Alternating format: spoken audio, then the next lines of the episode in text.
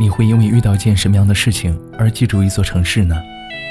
也许是一份爱情，你翻山越岭，你刻舟求剑，你一次又一次的在两座城市之间穿梭，或是为了见对方一面，或者是为了给对方一个惊喜。你们在这座城市相逢，然后又在这座城市别离。你们的爱情接受着这座城市带给你们的考验，这座城市也见证着你们的爱情。因为爱情。所以你爱上一座城，也许是因为一份安全感。忘了在哪本书上看到过这样一句话：“你是上帝在你身上留下的痕迹。”在我看来，也许一座城市对于很多人来说，不过就意味着生活在这座城市里的人。正是因为这些人的存在，你才会在某个情绪失控的夜晚，意识到自己并不是那么的孤独。这座城市给了你难以形容的安全感。所以你舍不得离开。当然，你也可能是因为一次特别经历，然后就永远的记住了那一座城市。在过去的几年里，我去过了一座又一座的城市，遇到了一个又一个的人，但真的很难遇到一座城会让我记住一辈子。但后来我真的遇到了，常州对于我来说就是这样的一座城市。你们好吗？您正在收听的依然是他说网络电台，我是小海。好久不见了，今天分享一篇来自我们栏目编辑海宁的文章，留下来陪我生活。大四寒假结束的时候，我得到了一个跟我所学的编剧专业相关的实习机会，于是我便一个人拖着行李来到了常州，开始了全新的实习生的生活。因为不用坐班的缘故，所以我有大把大把的时间去随意安排。在朋友的推荐下，我去了常州较为知名的景点。品尝了当地的特色小吃，遇见了一个又一个亲切而又温暖的人。但就算这样，我也觉得常州与我所见的其他城市没有什么太大的差别。可能唯一会让我想起来的，便是在吃饭的时候，坐在我旁边那对相濡以沫的老夫妻。他们用我听不太懂的话相互关心着彼此。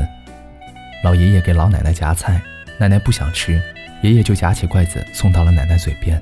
奶奶看着我冲他们笑，竟然还有些害羞。这一度让我想起了我的爷爷和我的奶奶，我当时就在想，也许再过一段时间之后，常州就会如同我之前去过的那些城市一样，慢慢的被我遗忘。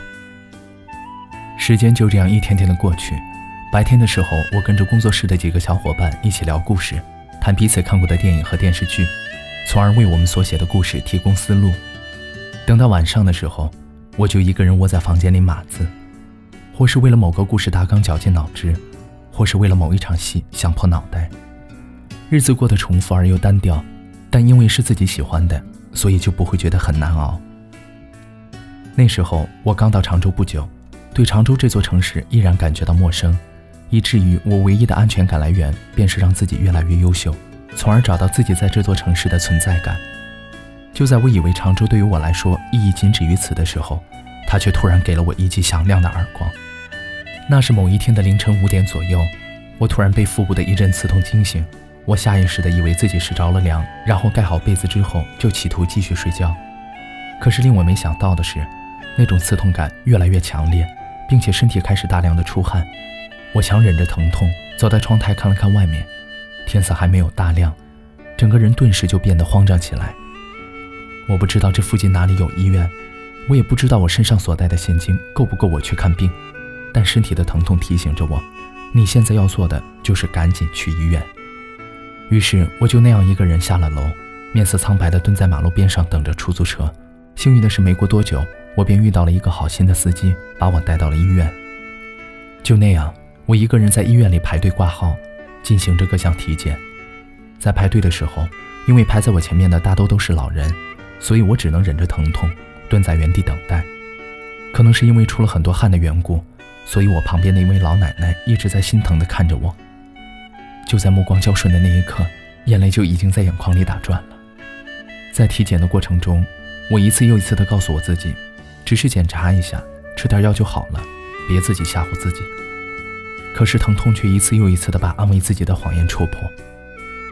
等到所有的体测都结束了的时候，我着急地问医生：“情况是不是很严重？”医生看了看我的体测单，风轻云淡地说了句。没事儿，我给你开点药，你去挂瓶水，看看情况再说吧。我点了点头，然后拿着医生所开的单子去排队买药。身体虽然还是很难受，但原本一直悬着的心却在这一刻突然就落了下来。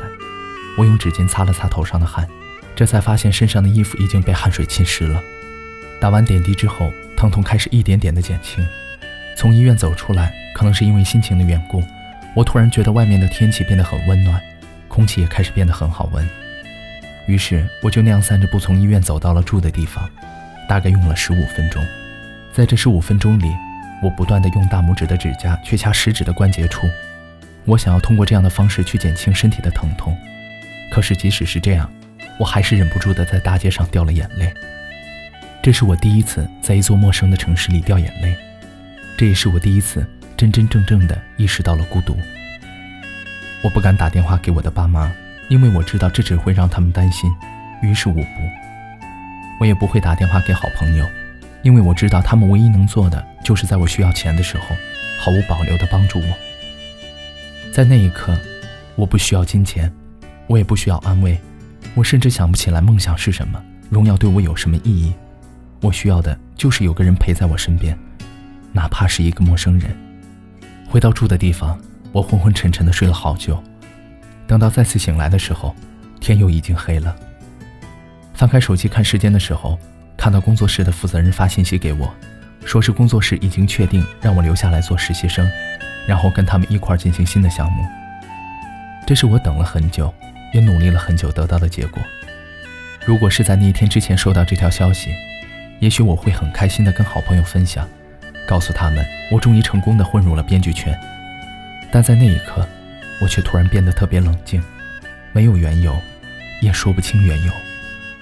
通过这样的一件事情，我隐约的开始意识到，在以后的日子里，你可以不要梦想，不要荣耀，甚至是不要别人眼中所谓的成功，但你一定要好好的、健康的、快乐的活着，为了那些爱你的人，也为了那些你爱的人。我问自己，一个人活着到底是为了什么？很久很久以前。作为理想主义者的我，可能会觉得梦想是这个世界上最伟大的东西，它能够让你的生命找到存在的意义。所以人活着可能就是为了实现自己存在的意义。后来，我意识到孤独的存在了，所以我开始觉得人这一辈子太短暂了。比起梦想的实现，遇到一群愿意和你一起做梦、一起成长的人反而更重要，因为陪伴是最长情的告白。在这一刻。我却突然觉得，人活着也许就是为了能够看到明天的太阳，为了陪伴在喜欢的人身边，为了证明自己还活着。如果你足够幸运的将这些事情都做到了，那么请你一定要好好珍惜这些来之不易的幸福，因为有太多的人都在为了他们而努力的生活着。所以你要知道呀，活着本身就是一种幸运。也许这就是常州这座城市带给我的改变。我很庆幸，我能够在二十岁左右的年纪意识到这样的改变。我不知道此刻的你生活在哪座城市，遇见了什么样的人，经历着什么样的事情。但无论面对什么，请你一定要好好的、健康的、快乐的生活。后来，我总算学会了如何去爱，可惜你早已远去，消失在人海。后来，终于在眼泪中明白，有些人一旦错过就不再。栀子花白花瓣，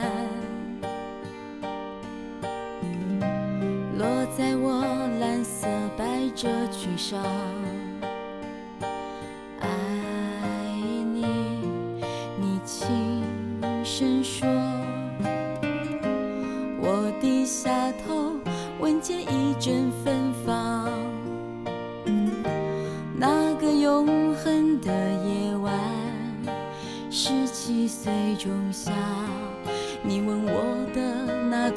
晚，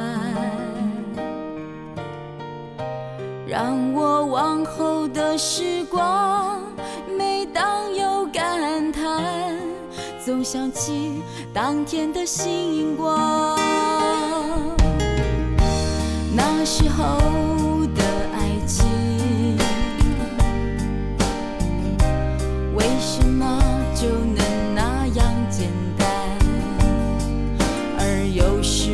什么人年少时，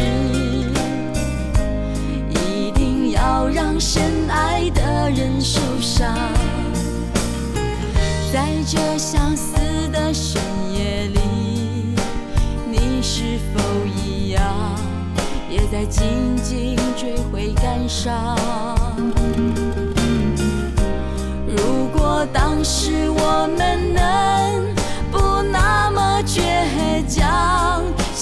也不那么遗憾，你都如何回忆我？带着笑或是很沉默。这些年来，有没有人能让你不寂寞？